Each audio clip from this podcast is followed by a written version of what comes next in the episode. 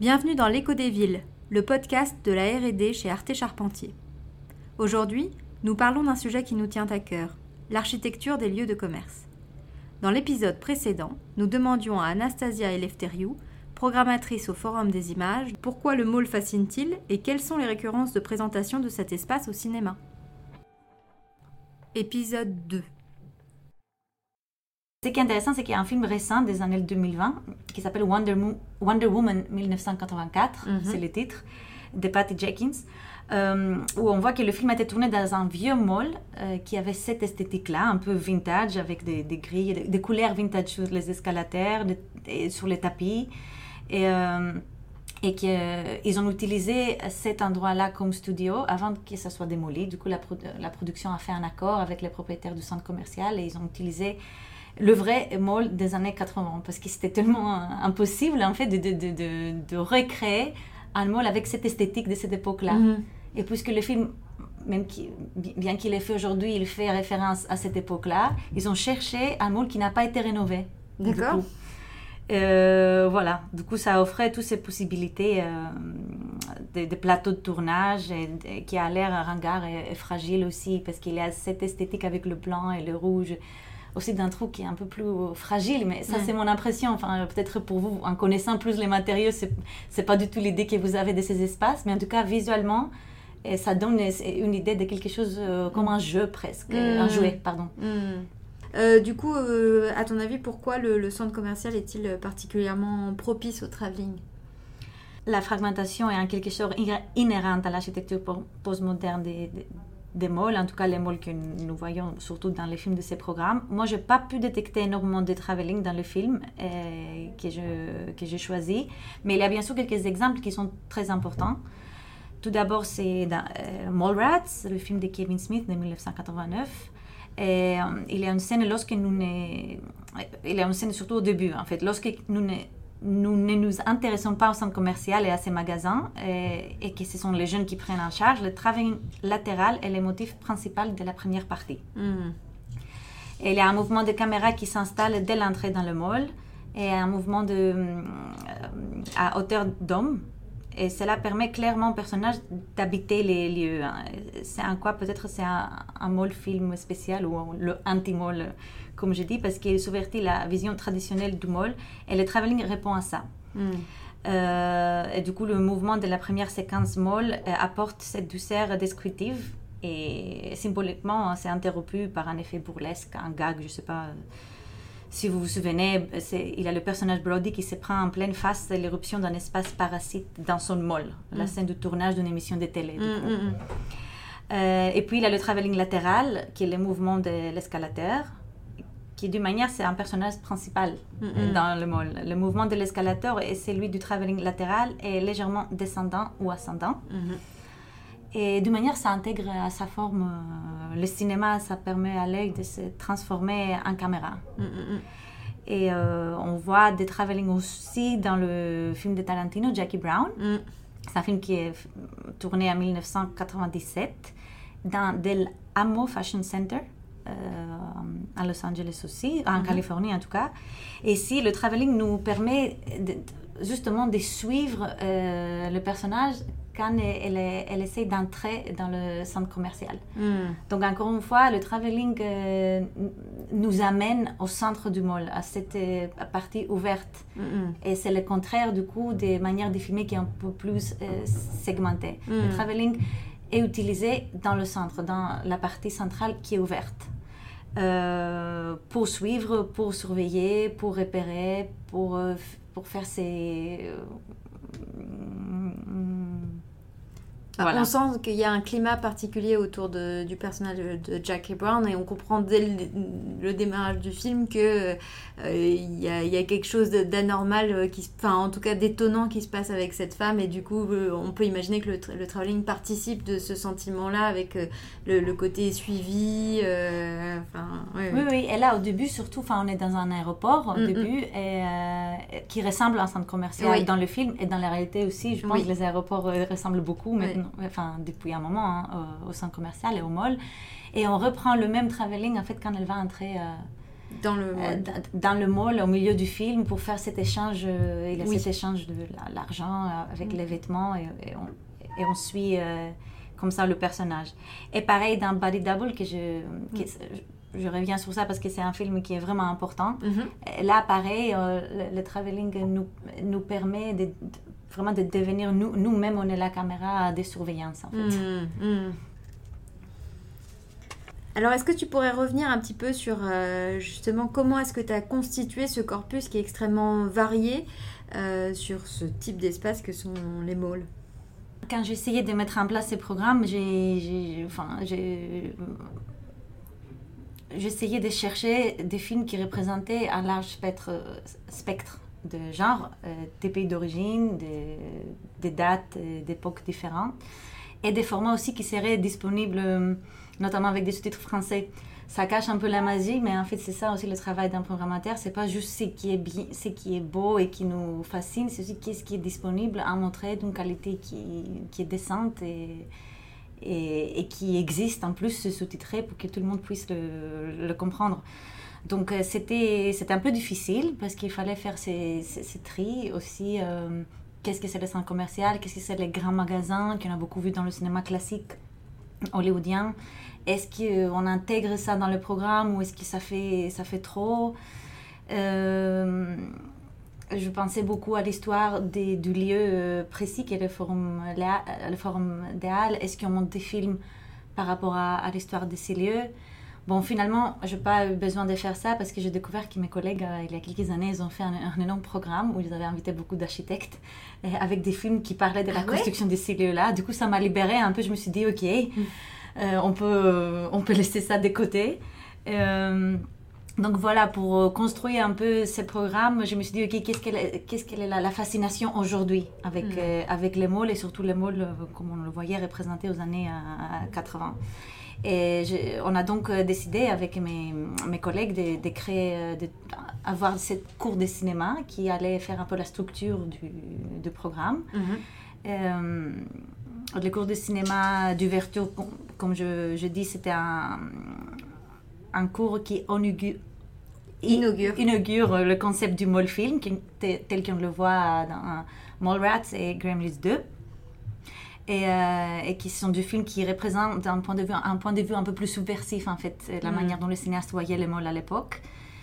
Et puis, et puis en collaboration, comme je dis, avec le cahier de cinéma, Hervé Aubron, qui est un critique de cinéma, il a parlé un peu du côté obscur du centre commercial, en, en se focalisant sur Zombie, Dawn of the Dead de Romero, du coup, des films critiques de ce monde de commerce et tous les côtés voilà, obscurs de, ces constructions.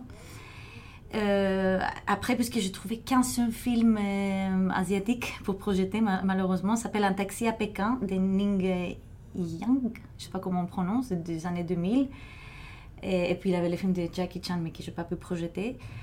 Euh, c'est vraiment dommage, du coup, décidé on a décidé d'inviter Luisa Prudentino, qui est une spécialiste du cinéma chinois, qui est venue nous parler des grands magasins au shopping mall, deux siècles de transformation urbaine chinoise à l'écran qui je pense que ça pourrait être très intéressant pour vous aussi de regarder en mhm. ligne. Euh, donc, euh, comme le sujet de l'architecture était ouvertement très important depuis le début pour ce programme, et moi je ne suis pas très, pas quelqu'un qui connaît beaucoup de choses sur l'architecture. J'essayais d'entrer en contact avec la maison d'architecture à Paris, avec des, étudiants, les écoles, mais en fait, j'ai jamais eu des réponses. Enfin, j'ai eu quelques réponses, mais c'était assez tard en fait pour le programme parce qu'on doit boucler à, tôt. Et je me suis dit, qu'est-ce qu'on va faire pour parler un peu de l'importance de l'architecture? Et c'est comme ça, finalement, que j'ai invité euh, Sébastien Fraises, qui est spécialiste, lui n'est pas architecte, architecte en pratique, c'est plutôt un théoricien d'architecture, et qui est venu nous parler de, du film de De Palma. Et euh, comme ça, j'ai découvert aussi les films de Harun Farocki, qui s'appelle The Creators of Shopping Malls, un film de 2001. Euh, qui parle d'un groupe d'architectes, euh, surtout euh, des hommes, en Allemagne au début des, années 2000, qui travaillent en groupe pour la création et le design d'un centre commercial. Et a aussi le côté des réunions marketing. Voilà, donc, les relations avec les boutiques aussi qu'on voit un petit peu. Exactement, avec une critique, mais une critique subtile et un sarcasme que je trouvais vraiment magnifique dans ces films. J'étais très contente parce que en plus c'est comme ça qu'on s'est connus, Sophia. Mhm, c'est vrai. et finalement, je voulais traiter, on voulait traiter aussi la partie qui concerne le teen movies. Et, et nous avons comme ça invité Adrienne Boutin, qui est une spécialiste du cinéma américain qui nous a parlé du bonheur des filles. C'est un cours de cinéma et qui parle vraiment de la place des filles et de, l'achat, en fait, des, des vêtements, des, des, produits euh, dans le film, euh, surtout les films américains. Mm-hmm. Et tout ça, ça m'a permis de construire un peu un, corpus qui allait inclure les. avoir un peu, un peu de, de, tout, cet, cet axe thématique mais ce qui était aussi important, c'est de, de, trouver des documentaires parce que c'est une manière plus accessible de parler, de critiquer. Dans la fiction, parfois on voit, mais il y a une grande partie du public qui va profiter d'un film et qui ne va pas forcément comprendre tous les niveaux des, des, critiques que le cinéaste voudrait peut-être à l'époque évoquer parce qu'ils ne sont pas du tout évidents. Et mm. Parfois, il y a que les critiques de cinéma qui font son travail. Euh, et, du coup, j'ai trouvé euh, des documentaires assez fascinants. Déjà, j'étais très contente. J'ai trouvé Jasper Mall, qui mm. c'est un film sur les centres commerciaux euh, qui sont en train de mourir aux États-Unis.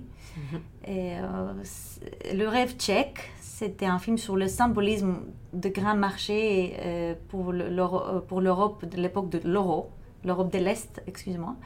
Et bien sûr, je te coupe juste euh, sur euh, le rêve tchèque parce que ça, c'est vraiment un documentaire absolument passionnant où, euh, de ce que j'ai compris, donc c'est en fait des étudiants en cinéma mm-hmm. qui ont fait ce travail-là et qui ont inventé tout un monde autour de la création d'un supermarché. En fait, la fausse création d'un supermarché qui ne sera qu'une façade Potemkin euh, et ils vont quand même réussir à faire venir, euh, alors j'ai pas le chiffre, mais un certain nombre de, personnes sur place pour l'inauguration de ce site que eux pensent être un supermarché, qui vont vite euh, découvrir que ce, n'est pas le cas.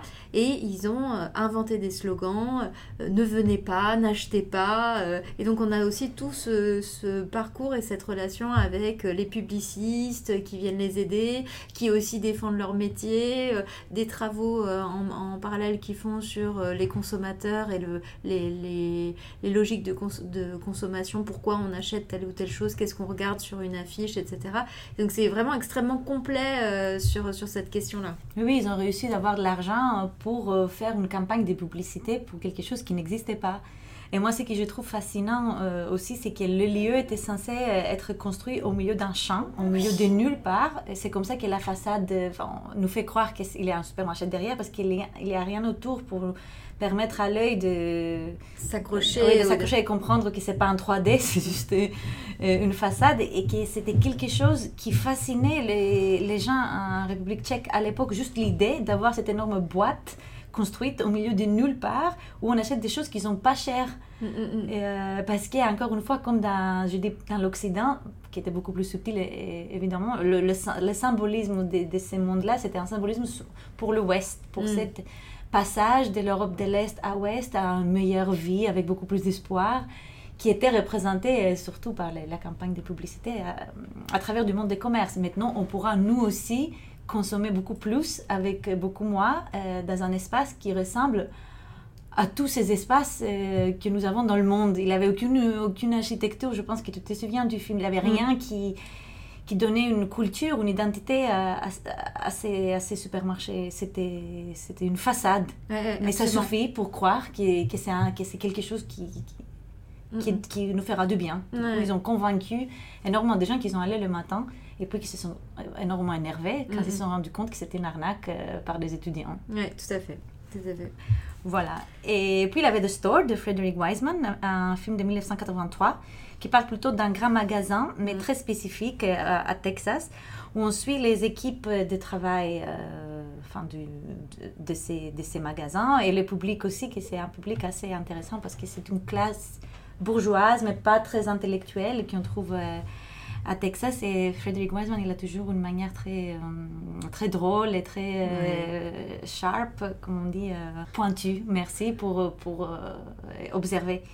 Oui, il y a notamment cette scène moi que j'adore où une jeune femme essaye de se faire recruter par le par le, un des tenants du, de, de, ce, de, ce, commerce, de ce grand magasin, et ou en tout cas le responsable des ressources humaines certainement.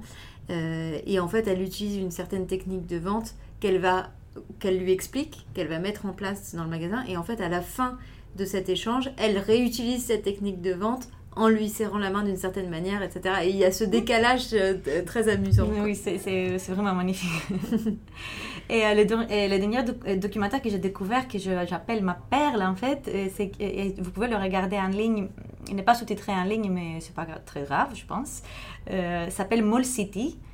Et c'est un réalisateur qui avait tourné euh, aux années 80 dans un euh, centre commercial pas loin de l'État de, New York. Euh, il a tourné, il a interviewé des jeunes qui flânaient, qui traînaient dans, dans ces centres commerciaux pour faire à l'époque une vidéo, de, une vidéo de musique. Et 30, 30 ans plus tard, il a repris tous les rushs, il, il, les a montés et il a fait ce documentaire que je trouve fascinant. Euh, ou en, gros, il interviewe, pas que des jeunes en fait, aussi que des, des, vieux, mm. des gens qui passent leur temps dans le centre commercial, pas forcément pour acheter. On le voit aussi assis au milieu de l'atrium. Euh, à côté du son de, Ça parle aussi beaucoup de filles et de garçons qui se regardent. Hein, de, mémoire, il y a beaucoup la question de la drague dans l'espace, dans cet espace qui est qui est du semi-public. Euh, voilà, qu'est-ce qu'on regarde euh, Est-ce qu'on a dans quelles conditions on aborde les, les, filles et les garçons Enfin, il y a de souvenirs. Hein, Exactement. Hein. Oui, non. Il y a ça. Est-ce qu'on regarde ce que les autres euh, ont comme vêtements Est-ce qu'on crée des identités homogènes ou pas? Déjà, il avait posé la question à l'époque. Du coup, vous voulez être comme tous les autres parce que mm. ces mots-là, en fait, vous présentent des, des styles de vêtements qui sont homogènes. Et ça vous dérange pas? Et il avait une fille qui dit bah non aucun problème. Et puis il y a aussi, comme je dis, des, des, vieux qui se mettent, euh, des, immigrés russes, je pense, qui sont autour d'un café. Quand on pose la question, qu'est-ce qui vous ferait si vous n'étiez pas là euh, le, monsieur répond, bah, on serait dans un autre mall. Parce que c'est ici où on se sent, on se sent bien, on se sent à l'aise. Il a ses côtés des sociabilités. Il avait aussi à l'époque beaucoup de jeux vidéo, euh, aussi dans les, dans les malls. C'est aussi intéressant. L'écho des villes est le podcast de la R&D d'Arte Charpentier.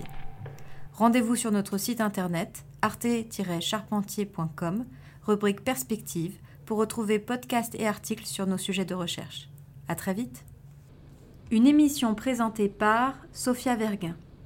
Prise de son, réalisation et montage, Mathilde Brunet.